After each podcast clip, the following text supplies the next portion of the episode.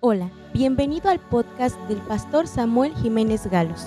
Disfruta del mensaje, compártelo en tus redes sociales y deja que Dios te hable hoy.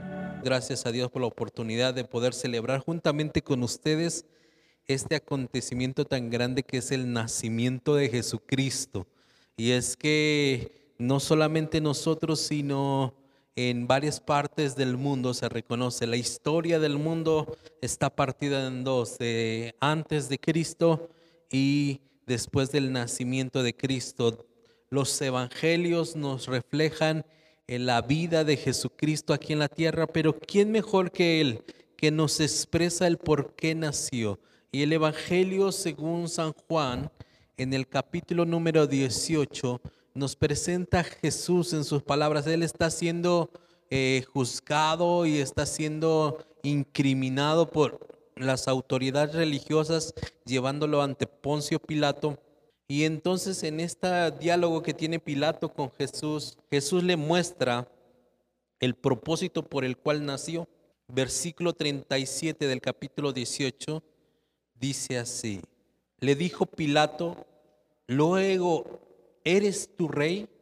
Jesús le Jesús respondió, tú dices que soy yo soy rey. Yo para esto he nacido. ¿Y para qué nació? dice Jesús. Y para esto he venido al mundo, para dar testimonio de la verdad. Todo aquel que es nacido de, eh, de la verdad oye mi voz. Mateo y Lucas registran el nacimiento, las condiciones del nacimiento, pero Jesús en sus propias palabras nos dice el propósito de su nacimiento. Y esto es lo que nosotros celebramos, el propósito por el cual vino Jesús. Jesús nació en condiciones, como ya lo hemos visto, en condiciones de desconocimiento, a pesar de que su pueblo leía la palabra de Dios, su pueblo sabía de las profecías, había un desconocimiento relacional con Dios, de modo tal que cuando Él nace, tienen que venir unos hombres sabios, unos astrónomos de Oriente a decirle a su propio pueblo que Él ya había nacido y ellos sabían dónde iba a nacer, que era en Belén, pero no tenían relación con Él. ¿Qué es lo que llevó a este pueblo a, a esta situación? El costumbrismo, el mantenerse alejados de una relación con Dios. Y hoy más que nunca, nuestra generación y las generaciones que vienen tienen que ver una iglesia que se relaciona con Dios y que no se mantiene solamente en costumbre. Hermanos, la realidad es que nosotros somos evangélicos por fe, pero culturalmente somos católicos. Y a veces nos llenamos más de la cultura y de las costumbres que de una relación continua con el Señor.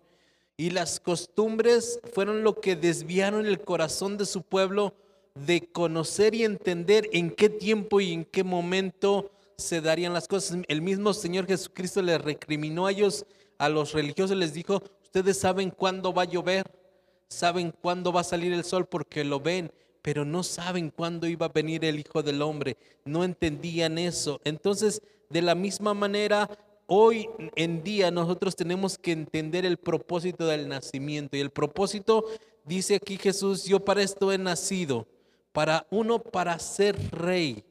Y, la realidad es que él no fue rey por una corona de espinas, él ya era rey, estaba sentado en el trono y vino de despojándose, dice el apóstol Pablo, despojándose es vaciarse. Él no dejó de ser rey, él solamente se vació de por un momento de su gloria y se hizo hombre y padeció lo mismo que nosotros padecemos. Los evangelios nos presentan su naturaleza humana, pero él no dejó de ser Dios. Entonces él se vació por un momento, pero para nacer y ser hombre, pero él mismo siguió siendo Dios. Hoy existe esa teoría que como ah, Isaías dice que niño nos es nacido y después menciona otra connotación de que, eh, que él era Dios. Hay esa teología, esa postura teológica donde dicen que existían las dos naturalezas separadas, que primero se encarnó y después fue Dios. Para nada, hermanos. Él siguió siendo Dios. Desde su encarnación, desde antes de encarnarse, Él siguió siendo Dios. Y Él nació para que nosotros lo conociéramos como rey. No un rey que vino con, con poder eh, de ejércitos o con poder de dominio, sino un rey que vino a traer paz. Un rey que vino a traer reconciliación entre Dios y el hombre, un Dios que entró a su ciudad montado en un pollino, símbolo de paz, símbolo de, ese amor que tenía para con nosotros. Este rey vino, se encarnó, nació hace más de dos mil años y vino para mostrarse como rey y como salvador de la humanidad. Y la corona de espinas no lo hizo rey, él ya era rey, pero esa corona de espinas lo señaló como el rey de reyes y señor de señores. Así es que hermanos, nosotros tenemos que reconocer que Él nació para que nosotros lo glorificáramos, así como en su nacimiento los cielos se abrieron y ángeles cantaban, gloria a Dios en las alturas y paz en la tierra a los hombres buena voluntad. No, no es a los hombres de buena voluntad porque si no sería algo contrario. Dice la Biblia que no hay ni uno bueno debajo del cielo. Pero si hay buena voluntad de Dios para con los hombres. ¿Y cuál es esa buena voluntad? Esta reconciliación que hace Jesucristo con nosotros. Para eso es que se hace rey. Y hoy está la diestra de Dios. Él está a la diestra de Dios reinando hasta que se pongan todos los enemigos por estrado de sus pies. Así es que para esto nació. Nació también, dice ahí, para dar testimonio de la verdad. Nosotros debemos entender que Jesús entiende que el hombre desconectado de Dios, sin rumbo, sin camino, puede ser perfecto en negocios, puede ser perfecto en hospitalidad, puede ser perfecto en ayuda, en ser un buen hombre dando regalos, patrocinando a hombres, a, mujeres pobres, ayudando a gente, a, a enfermos, siendo, teniendo una gran labor altruista pero si no tiene a Dios en su corazón, va a ser efímero, va a ser eh, alguien que no es señalado. Hace tiempo que murió la princesa Diana y todos lo elogiaban por su gran labor, por su acercamiento con hombres eh, con SIDA, con mujeres con SIDA, con los pobres en África. Y cuando murió le hicieron una gran celebración, pero nadie se acuerda que esta mujer murió con su amante. Entonces mm, practicaba delante de los ojos de la humanidad una supuesta verdad, pero la realidad es que no vivía en la verdad. Y Jesús entiende que el hombre necesitaba luz. Por eso es que Juan al inicio del Evangelio dice, luz resplandeció para los hombres. El vino se hizo carne, el verbo se hizo carne para enseñarnos y trazarnos el camino. Cuando hablaba con sus discípulos, y oraba, uno de sus discípulos, Señor, muéstranos al Padre y con eso nos basta. Y él dijo, el Señor le dijo, el que me ha visto a mí, ha visto al Padre. El que me conoce a mí, conoce al Padre. Y después haciendo una oración, él dice que es la vida eterna. Y la vida eterna es que te conozcan a ti, dice Jesucristo, a ti Dios. Y él mismo se presenta como la verdad. Entonces, Hoy preguntamos qué es la verdad, qué es lo verdadero. En medio de tanta incertidumbre, en medio de, gente que está dudando de muchas cosas y cree cosas que son efímeras. Hoy creen muchos más hombres a los reptilianos que a la presencia de Dios. Hoy creen muchos más hombres, eh, eh, se burlan, como la mujer que según hablaba con los ovnis. Y se burlan de nuestra glosolalia, de el hablar en el espíritu. Pero cuando conozcan la verdad, a eso vino Jesús, a mostrarnos el camino, la verdad y la vida. ¿Qué es lo verdadero? Es la verdad que nos muestra Jesucristo, es Él mismo mostrándonos el camino al Padre. Y dice ahí, todo aquel que es, que, todo aquel que es de la verdad, es decir, todo aquel que a través de Jesús es metido dentro de la verdad, éste oye continuamente a Dios. Y esa es la razón del nacimiento de Jesús. Establecer nuevamente una comunicación con nuestro Dios para que nosotros ahora tengamos un propósito, como nos presentaban los jóvenes eh, el propósito de la vida sí es estar bien saludablemente, sí es ser exitoso, sí es tener cuidado, pero el principal propósito que tenemos es que el hombre se relacione con Dios. Y saben una cosa, nosotros hemos estado en contextos musulmanes. Desde las 5 de la mañana empiezan a rezar, hermanos. Y después rezan otra vez en la mañana, por ahí de, las 9 de la mañana y después vuelven a rezar a mediodía y después a las 3 y después a las 6 y rezan cinco veces al día.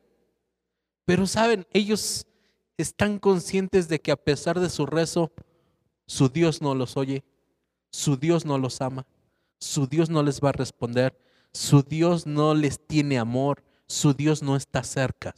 Y algo que ha venido a hacer Jesús con nosotros es escucharnos y dejarse oír. El mismo Dios que se encarnó es el mismo Dios que hoy quiere tener relación con nosotros. Para eso nació, para que nosotros nos acercásemos con Él y tengamos comunión con Él. Y dejemos de, de, pensar que estamos solos. Dios vino al mundo para establecer relación con nosotros. Hermano, Jesús viene para que nosotros nos relacionemos con nuestro Dios. Y sería una pérdida del tiempo que no lo hagamos. Saben que los neurólogos dicen que hay una parte en nuestro cerebro, hay una parte en nuestro cerebro que solamente se activa cuando oramos a Dios. Y ellos lo han investigado, han puesto sensores en el cerebro y han investigado que es realidad, que esa parte se activa solamente cuando tú te relacionas con Dios. No existe otro momento en el cual se activa esa parte del cerebro, solamente cuando alguien se acerca a Dios. Y hay muchos que todavía la tienen nuevita.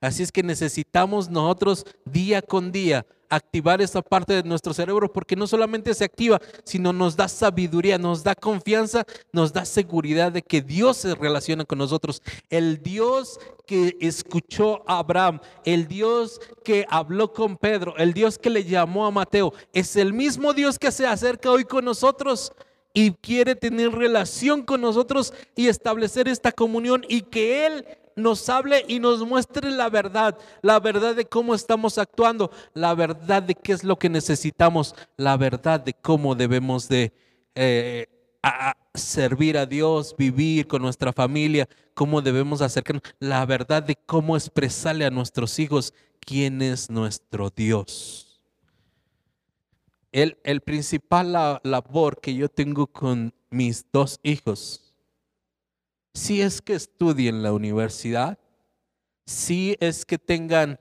una familia, si, si es que sirvan al Señor, pero mi principal labor es que conozcan al Dios que yo conozco, que se relacionen con el Dios que yo conozco que entiendan quién es el Dios que yo conozco. Y saben, a veces yo podía tener dinero para comprarles el deseo que ellos querían. A veces ellos regalaban su, bicicleta para en, la, obra misionera o regalaban su ropa o dejaban su ropa. Por ejemplo, ahora que venimos de África, dejamos todo allá. Y a veces tenía dinero para comprarles cosas cuando ellos la pedían. Pero lo que yo hacía era decirles, ¿por qué no buscamos mejor el rostro de Dios? Y que Dios nos dirija, que Dios nos encauce. Y ellos se daban cuenta que a veces encontrábamos mucho más baratas las cosas y mucho mejor cosas encontramos. ¿Por qué? Porque ellos entendieron que el buscar la voluntad de Dios y relacionarnos con Dios era el mejor momento para comprar cosas o para adquirir cosas. Así es que nosotros más que enseñarle que nosotros recibíamos la provisión de Dios para dársela a ellos, nosotros les enseñamos a buscar la provisión de Dios para ellos y que ellos aprendan a relacionarse con el Dios que conocemos. Para eso Él ha venido, para que nosotros tengamos esta relación plena y continua con nuestro Dios. Para eso es que nació, para mostrar, para que Él fuera rey, para mostrarnos la verdad, pero también para enseñarnos a relacionar con nuestro Dios. Nuestro Dios necesita que cada uno de nosotros entienda que Él quiere relacionarse con nosotros, que nuestros hijos conozcan. Tenemos de dos hermanos. Esta generación posmoderna, dice nuestro hermano uh, José Castelberry, un teólogo de, de, Springfield, de Asambleas de Dios, dice, hay dos cosas que nos heredó el modernismo, es el posmodernismo y el pentecostalismo. Y los posmodernos están urgentes de cuestiones espirituales. Por eso es que los mayores éxitos en novelas hablan de brujería. Los mayores éxitos de novelas hablan de esoterismo. Porque, porque hay de dos, hermanos. O le enseñamos a esta generación la verdad a través de Jesucristo, o se van a ir por lo espirituista, se van a ir por lo ocultista, se van a ir por otros medios para conocer y para tratar de llenar ese vacío que tienen en lo espiritual. Pero no, Jesús vino por eso, para mostrarnos la luz. Luz resplandeció a los hombres y esa luz se llama Jesucristo. La verdad se mostró y esa verdad es Jesucristo. Él mismo lo dijo, yo soy el camino, la verdad y la vida. Y esta verdad nos relaciona con el Padre. Por eso dije, y nadie va al Padre si no es a través de mí. Jesús nació para acercarnos con Él. Jesús nació para restablecer comunión con nosotros. Jesús nació para darnos salvación y que pudiéramos tener la seguridad de tener ese acercamiento. Y Dios quiere que nosotros corramos al trono de la gracia. El autor de Hebreos dice, corre al trono de la gracia. Cristo te ama, su paz te cubrirá. Y eso es algo que viene también aquí. Él ha venido a traernos paz.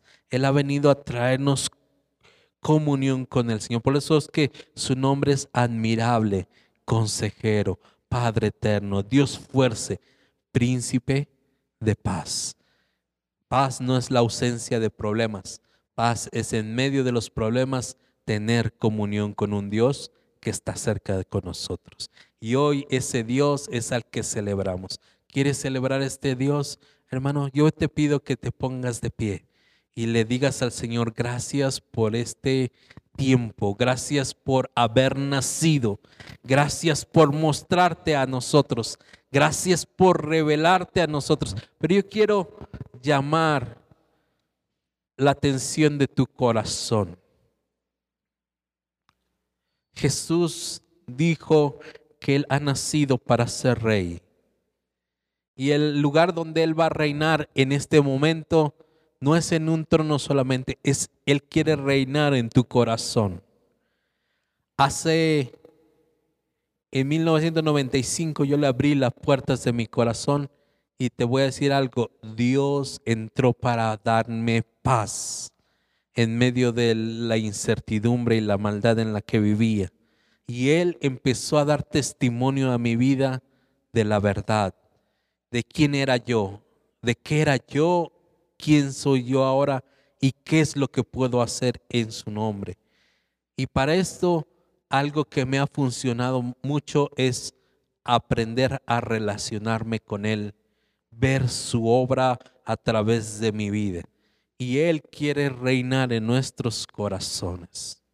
Así es que si tú no le has dado la oportunidad de que Él sea rey en tu vida, de que Él que ha nacido y que se despojó de ser, de estar en el trono, de ser rey de reyes, y se despojó para nacer en un pesebre y venir a mostrarnos la verdad si tú no lo has dejado reinar en tu corazón, hoy es el tiempo, este es el día para que tú le digas al Señor, yo sí quiero que tú reines en mi corazón, yo sí quiero que tú mores en mi corazón. He escuchado tanto de ti, pero hoy sí quiero que tú reines en mi vida y en mi corazón. Si tú no lo has hecho ah, ah, y lo quieres hacer por primera vez, levántame tu mano, dime, yo quiero hacerlo por primera vez.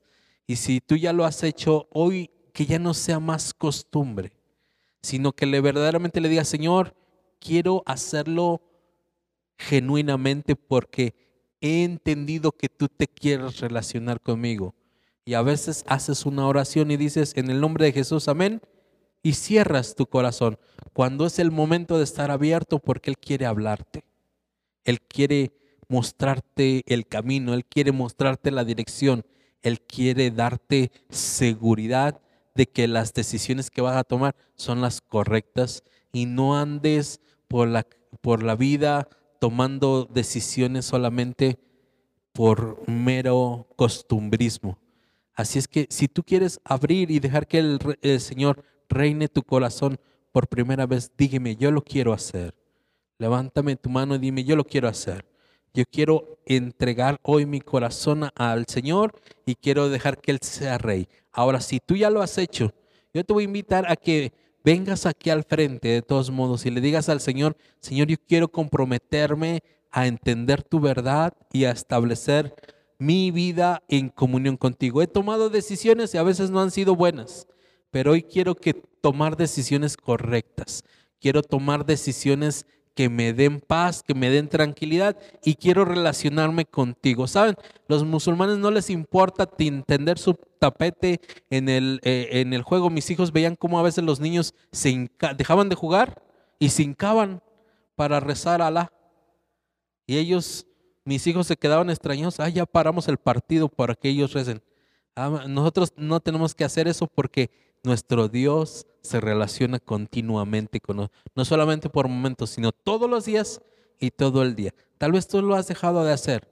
Hoy te invito a que vengas aquí al frente y, y, cantemos a nuestro Dios y celebremos a nuestro Dios y levantemos nuestras manos a Dios y le digamos, Señor, yo quiero tener paz. A eso has venido a traer paz al mundo. Yo quiero tener paz contigo y yo quiero caminar con seguridad de ti. ¿Quieres venir aquí al frente y hacemos una oración, hermanos. Ven, pasa aquí al frente. Vamos, toma esta decisión de decir, yo quiero pasar a tener esta comunión sin impedimento. Quiero poder establecer esta comunión con nuestro Dios, que Él me muestre verdaderamente que voy a ser usado, que Él me muestre verdaderamente que mi familia va a tener paz en este año que inicia, que Él tenga esta confianza. Vamos a orar, hermanos.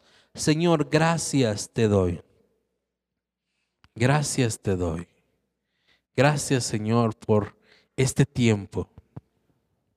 Gracias por nacer. Sé que el propósito es que tú seas rey. En México seas rey. En las naciones seas rey. En cada familia seas rey. En cada hogar tú seas rey. El propósito es que tú nos muestres la verdad. No por costumbre, sino con sinceridad tú abras nuestros ojos, hagas resplandecer nuestros ojos. Hicimos de relacionarnos con el fin de solamente servir, solamente mantener un estereotipo. Hoy acércate a nosotros y dinos que todavía seguimos siendo tus hijos amados y te complaces en nosotros, Dios. Hoy clamamos para que tu favor, tu gracia y tu misericordia sea revelada en mi hogar, en mi familia, Señor. Y mi siguiente generación contemple tu favor y sepan que tú hablas a nuestras vidas. Y sepas que tú nos oyes. Y sepan ellos, Señor, que tú sigues obrando con milagros y prodigios. Que ellos sepan que tú sigues proveyendo a tu pueblo. Señor, que ellos sepan que tú has traído luz en medio de la oscuridad. Queremos ser familias con victoria. Queremos ser familias que te reconozcan. Queremos ser familias que te busquen. Queremos ser familias y vidas, Señor, que en cada lugar, Señor, digan, yo tengo relación con un Dios poderoso que vino, se hizo hombre, nació en un pesebre y a pesar de su nacimiento en un pesebre, los ángeles le daban gloria y honra. Y a pesar de su nacimiento, Él murió, pero Él resucitó al tercer día. Y hoy es más que nunca está deseoso de relacionarse con nosotros y de darnos paz y de que digamos, Emanuel, Dios está con nosotros. Dios está en medio de nosotros. Y Él sigue dándonos un mejor consejo Él sigue siendo nuestro Dios fuerte. No se ha dormido, no se ha apartado. Él sigue guardando nuestras vidas. Es un Dios poderoso que trae paz en medio de la incertidumbre, en medio del problema, en medio de la enfermedad, aún en medio de la muerte. Él trae paz. En el nombre de Jesús te damos gracias, Señor. Amén. Esperamos que este mensaje haya bendecido tu vida. No olvides compartirlo y suscribirte.